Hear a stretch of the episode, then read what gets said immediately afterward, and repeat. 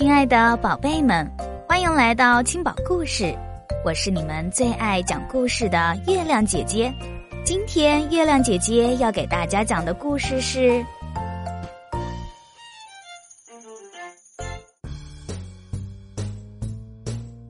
地底下的动物》。当我们挖开地面，常常会发现蚂蚁的窝，有时还能看见蚯蚓和独角仙的幼虫。那么，在我们看不到的地底下，都有些什么样的动物呢？它们又是怎样生活的呢？充足的阳光把地面晒得滚烫干裂，但是不管是白天还是黑夜，地底下的温度总是变化不大，还很温润。动物们当然喜欢聚集到这里来。大树生长在地上。树根深深地扎入土壤，以树根为食的小动物纷纷来到这里。柔软的菜田里隐藏着一些小虫子的洞穴，它们常常爬上地面偷吃菜叶。树木倒下的地方更加凉爽潮湿，许多小动物也更喜欢搬到这里来住。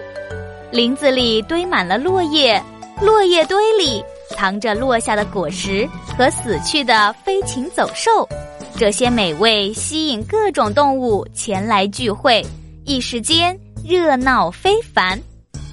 做了父母之后，许多地底下的动物会迁居到地面上，但是鼹鼠一直住在地底下，它好像不太喜欢地面上的世界。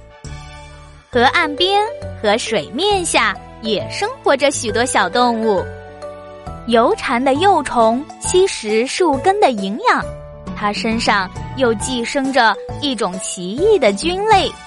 独角仙的幼虫吃腐烂的叶子长大。有些生活在地面上的动物也会钻到地底下休息。有些飞翔在天空中的鸟儿也会在地底下挖洞做窝。地底下的世界漆黑一片，可是不管在深的地方还是浅的地方，软的土里还是硬的土里，都居住着各种各样的动物，有大动物，有小动物，有地上跑的，有天上飞的，地底下的动物种类多极了。好啦，今天的故事就讲完了。如果你喜欢月亮姐姐讲故事，可以在文章底下留言，写出你想说的话，或是想听的故事，也欢迎转发给更多的小朋友听到。对了，别忘了点赞哦，小朋友们，月亮姐姐和你每天相约一十八点，不见不散。